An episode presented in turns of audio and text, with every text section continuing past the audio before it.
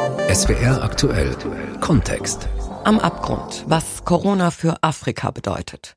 Afrikanische Länder müssten im Kampf gegen das Coronavirus unterstützt werden.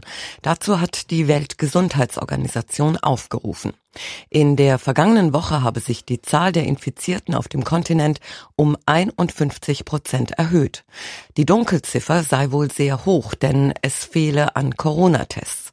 Und das in einer eh schon angespannten und verzweifelten Lage, in der sich viele Afrikaner die Frage stellen, hungern oder sich vor dem Virus schützen. SWR aktuell Kontext, was Corona für Afrika bedeutet. Am Mikrofon ist Stefanie Jakob.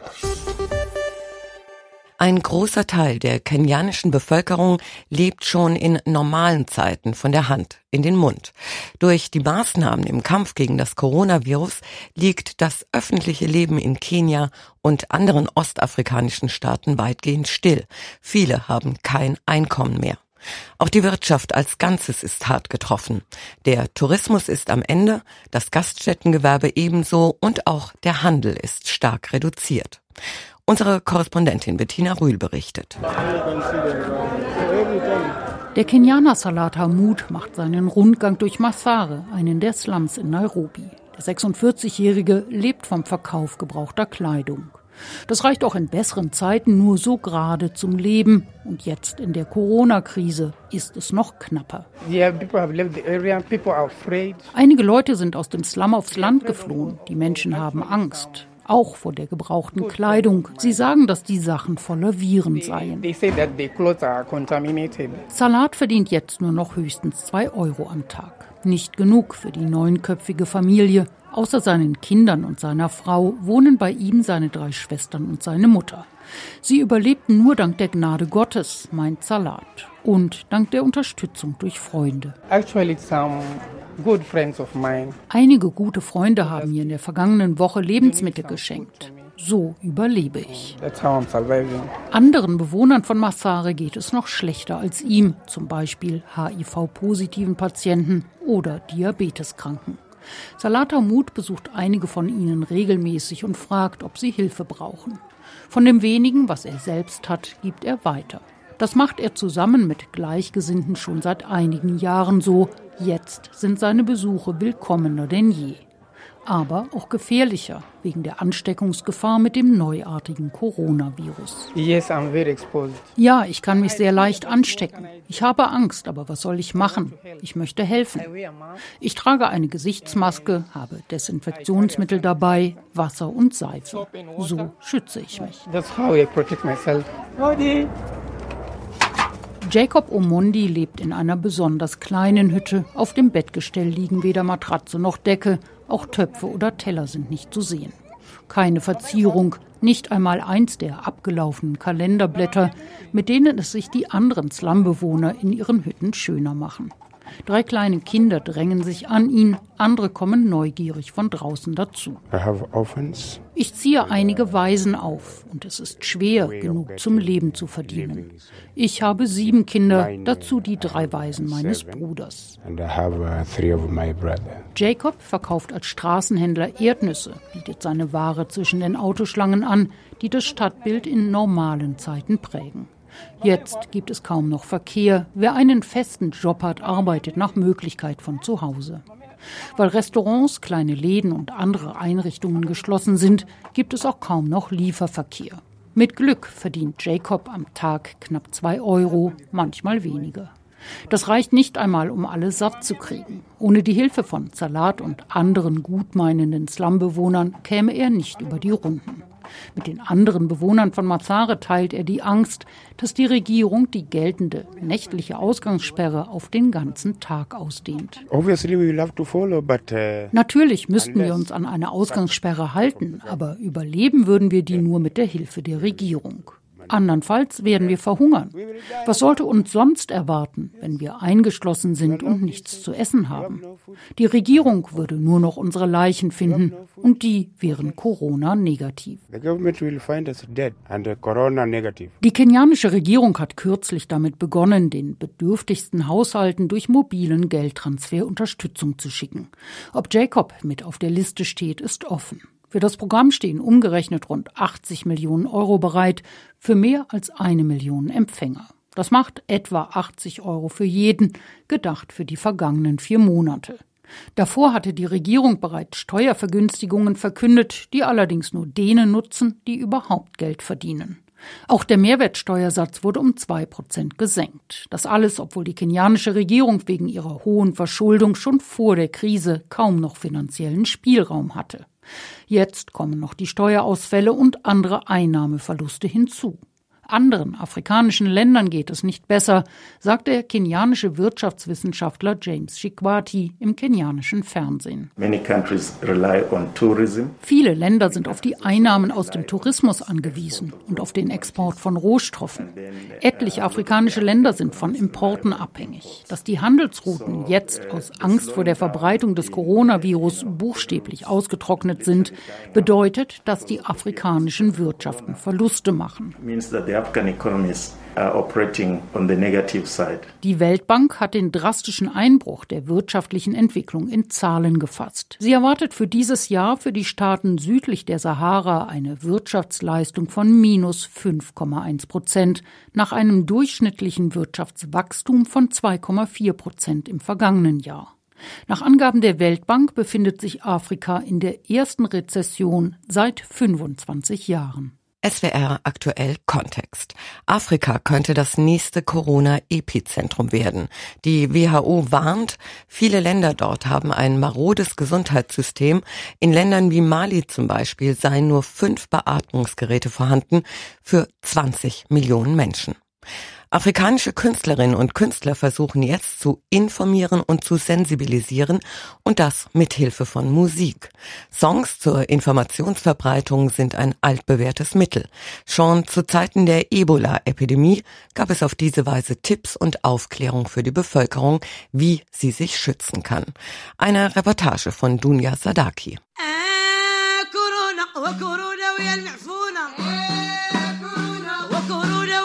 In pinken Djellabas, marokkanisch traditionellen Kleidern und mit Trommeln besingen die Musikerinnen der Frauenband Daudia El Bidawiya aus Casablanca das Coronavirus.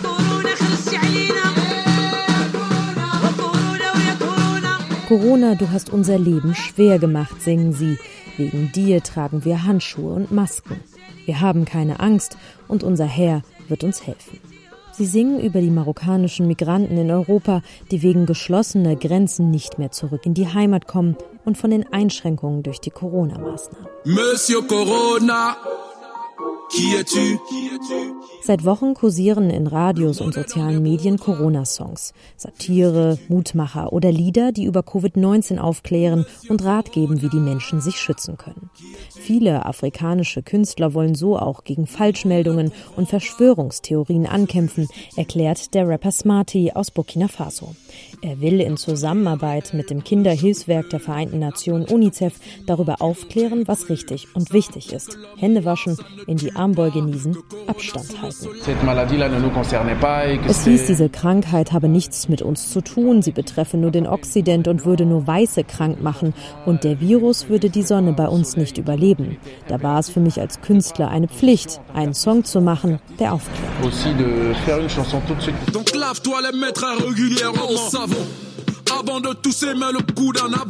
Aufklärungssongs in verschiedenen Landessprachen, gerade für junge Menschen, die einen Großteil der Bevölkerung ausmachen.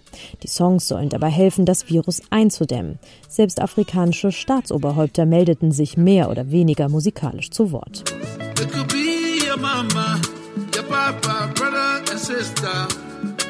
Let's stand together to fight this deadly. Es könnte deine Mutter oder deinen Vater treffen, deine Geschwister, singt da Liberias Präsident und ehemaliger Weltfußballer George Weah und ruft zum gemeinschaftlichen Kampf gegen das Virus auf. Viele afrikanische Staaten haben strikte Ausgangssperren verhängt. Nicht nur Fake News, sondern auch die Corona-Maßnahmen gefährden gerade die Einkommensschwachen, die eigentlich darauf angewiesen sind, für ihren Lebensunterhalt das Haus zu verlassen. In einzelnen Staaten kam es schon zu blutigen Auseinandersetzungen mit Sicherheitskräften.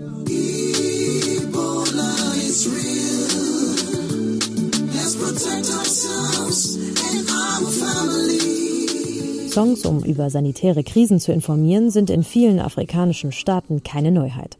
Schon als die tödliche Ebola-Epidemie vor sechs Jahren ausgebrochen war, hatten afrikanische Künstler, Hilfsorganisationen und Staaten versucht, musikalisch aufzuklären. Auch jetzt beteiligen sich viele afrikanische Musiker. Viele von ihnen leiden selbst unter den Corona-Maßnahmen. Konzerte, Festivals und andere Auftritte sind fast überall auf dem gesamten Kontinent abgesagt oder liegen erst einmal auf Eis. Deswegen suchen sie auch nach kreativen Alternativen. Ihre wichtigste Plattform sind jetzt soziale Medien, über die sie versuchen, ihre Landsleute zu unterstützen, aufzuklären und ihnen Mut zu machen. Unterhalten, informieren, sensibilisieren. Corona-Songs made in Africa. Unsere Korrespondentin Dunja Sadaki berichtete. Erst Ebola, jetzt Corona. Kongo, das ist ein Land mit zwei Seuchen. Zwar ist die Ebola-Epidemie im Kongo fast besiegt und das ist ein Wunder, denn lokale und internationale Helfer mussten in einem Kriegsgebiet gegen die Seuche kämpfen. Doch die Freude über das Ende der Ebola-Epidemie ist getrübt, denn in der Region wurden bereits vereinzelt Fälle von Covid-19 gemeldet. Bettina Rühl fasst die Situation zusammen.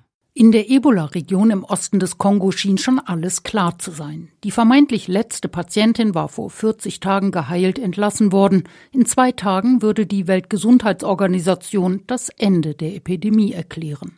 Aber es kam anders. Kurz vor Ablauf der Frist meldete die kongolesische Regierung an Karfreitag einen neuen Ebola-Fall. Abdou Dieng leitet das UN-Büro zum Kampf gegen Ebola in der ostkongolesischen Metropole Goma. Er sagte dem französischen Fernsehsender France 24. Wir hoffen, dass sich für uns nicht eine neue Kette von Ansteckungen auftut. Alles wird davon abhängen, wie viele neue Fälle jetzt vor uns liegen. In den vergangenen Monaten hat sich unserer Meinung nach gezeigt, dass die kongolesischen Autoritäten mit sehr viel Einsatz gegen Ebola kämpfen. Sie wollen verhindern, dass wieder viele neue Fälle entstehen. Am 1. August 2018 2010 meldete die kongolesische Regierung der WHO den Ebola-Ausbruch in der Nähe von Beni. Rund ein Jahr später erklärte die Weltgesundheitsorganisation wegen Ebola den internationalen Gesundheitsnotstand. Heute, 20 Monate später, sind fast 2300 Menschen an dem Virus gestorben. Pascal Mapenzi Muhindu leitet den privaten Sender Radio Moto in Beni, dem Hotspot der Epidemie. Als die Hilfe anlief, sahen wir viele weiße Helfer aus aller Welt kommen. Die Leute haben sich gefragt, warum kommen die plötzlich alle? Wir leiden seit Jahren unter den Konflikten, aber noch nie sind so viele Menschen gekommen, um uns zu helfen. Was steckt wirklich hinter dieser Geschichte? Denn Krankheit und Not sind im Ostkongo Kongo kein neues Phänomen, aber meist sind die Menschen auf sich selbst gestellt. Die Ebola-Region im Ostkongo ist abgelegen, es gibt kaum Krankenhäuser oder Gesundheitszentren, fast keine Ärzte und vor allem die betroffene Gegend ist seit Jahrzehnten Bürgerkriegsgebiet. Menschen werden aus ihren Dörfern vertrieben, Zehntausende sind auf der Flucht. Sie leben dicht gedrängt in provisorischen Unterkünften, sie können ihre Felder nicht bestellen und hungern. Der Arzt Pascal Mumbere bei Landa riskierte im Kampf gegen Ebola sein Leben. Ich bin zwar Arzt, aber auch Mensch. Natürlich hatte ich Angst vor den bewaffneten Gruppen. Das ist ganz normal. Nicht nur die bewaffneten Gruppen waren eine Gefahr. Die Helfer wurden auch von denen angegriffen, die sie retten wollten. Denn die Menschen misstrauten den Motiven der Helfer. Zumal Krankheiten international nicht beachtet wurden, an denen viel mehr Menschen starben. Malaria, Masern, Cholera. Nach UN-Angaben gab es 420 Angriffe auf Ebola-Behandlungszentren. Elf Ärzte und Patienten wurden getötet, 86 verletzt. Die Leute haben gesagt, sie haben es nicht geschafft, uns durch diese Kriege auszulöschen. Jetzt probieren sie es auf einem anderen Weg. Andere sprachen vom Geschäft mit Ebola. Sie sagten, das haben die Weißen in die Welt gesetzt, um sich auf dem Rücken der Kongolesen zu bereichern. Das hat den Widerstand in der Bevölkerung geschürt. Hinzu kam, viele Verhaltensweisen zum Schutz vor der weiteren Verbreitung des Ebola-Virus widersprachen der Kultur der Menschen.